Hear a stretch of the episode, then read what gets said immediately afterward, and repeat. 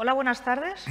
Eh, gracias a la organización y a Antonio por permitirme participar en esta gran familia, en mi nueva gran familia. A mí me han ofrecido hablar de 6 a 11 años, que bueno, he considerado que es la edad sándwich, ¿no? Porque tienes un hermano pequeño, que por los padres se preocupan que si anda, que si habla, que si come, que si crece, o tienes un hermano mayor, adolescente, que es un momento crítico de la vida, que se preocupan de tu futuro.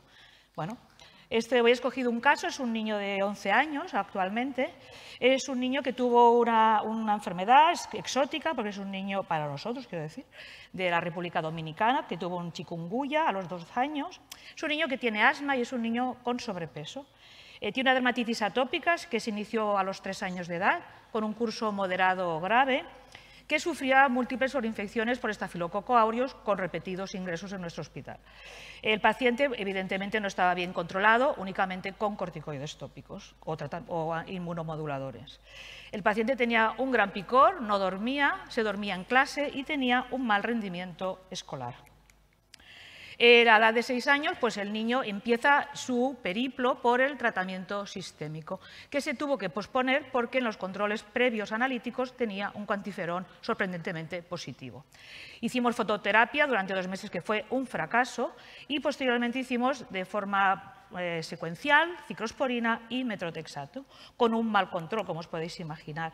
Además, era una familia que le daba antihistamínicos según como le parecía, le, daba, aplicaba corticoides tópicos hasta que se acababa el tubo, eh, tuvo que sufrir varios eh, rescates con corticoides orales, había una falta de adherencia, el niño le daba vergüenza ir al colegio por sus manchas, y teníamos una gran dificultad para los controles analíticos porque sabéis que los niños tienen mucho miedo a que les hagamos análisis.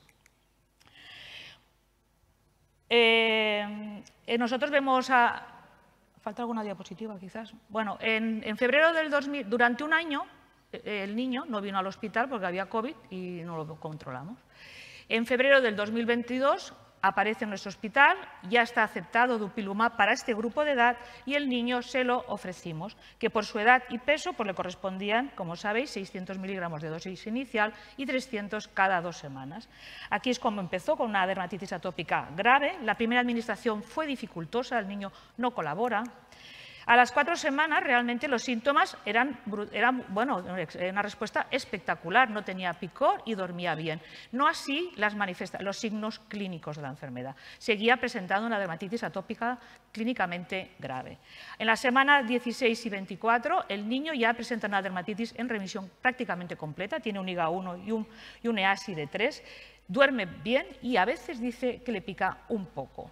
No necesita antihistamínicos, no usa cremas de corticoides, tampoco cremas hidratantes, ni tampoco ha tenido infecciones desde que usa dupilumab o le administramos dupilumab. En resultados de calidad de vida, pues el niño duerme muy bien, no tiene miedo cuando viene a vernos, porque no le hacemos análisis, realmente tiene dolor cuando le administramos. Y entonces, aunque no es muy ortodoxo, yo le digo, o te pones dupilumab o volvemos a aquellos medicamentos que cada dos semanas había que hacer controles analíticos. Evidentemente, la elección, aunque no es lo más correcto, es fácil.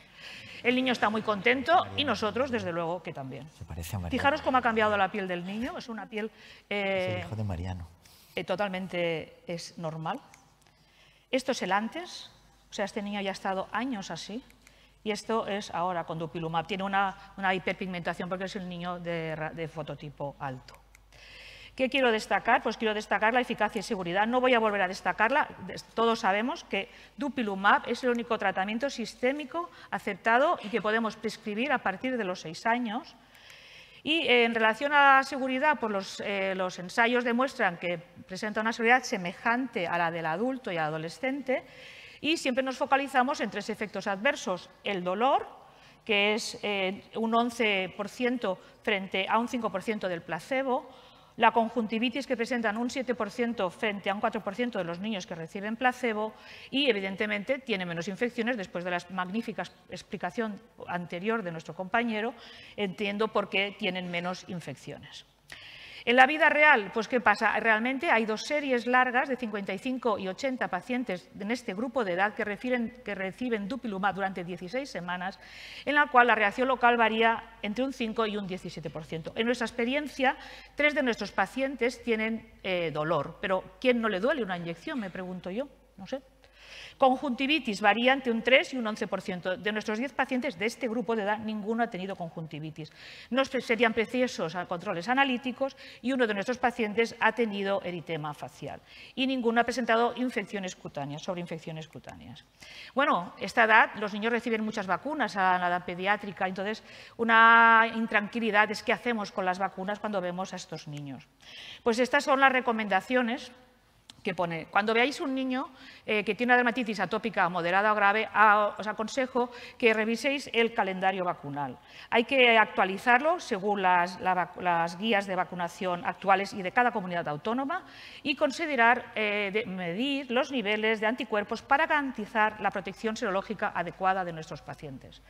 Las vacunas muertas o inactivadas se pueden administrar con dupilumab. No vamos a interrumpir el tratamiento si al paciente hay que vacunarle de la gripe o del COVID. Y no ocurre lo mismo a día de hoy con las vacunas vivas o vivas atenuadas, que no se recomiendan administrar mientras que el niño esté en tratamiento con dupilumab. Por lo tanto, se recomienda vacunarle, si es preciso, con estas vacunas cuatro semanas antes de empezar el tratamiento con dupilumab. Este es el calendario vacunal de la, Academia, de la Asociación Española de Pediatría, que no tenemos que saber. Yo lo que creo que es lo más prudente es decirles a las familias, porque a veces hay errores, que ante cualquier vacunación, ya sea por el pediatra o por en el colegio, que nos avisen que en la vida real, a puntos que quiero destacar, pues sobre todo no voy a hablar de eficacia, sino de seguridad. con este fármaco aseguramos el cumplimiento terapéutico. Como vienen a pincharse o les das tú la inyección, seguro que lo cumplen. Evitamos errores de medicación, que como he escogido un caso, pero serían como muchos más que tenemos. No precisa monitorización, lo cual los niños lo agradecen y mejora desde luego su calidad de vida. Ya no nos tienen miedo, uy, uy, más análisis. Y os aconsejo siempre trabajar con pediatras o expertos en vacunación, porque eh, es un retraso terapéutico el que nosotros nos vemos porque los niños o no están vacunados o han perdido su inmunización. Y lo que más podemos alegrarnos es que vienen menos a las visitas. Aquellos niños que teníamos cada 15 días en la puerta, casi casi ya no vienen. Muchas gracias por vuestra atención.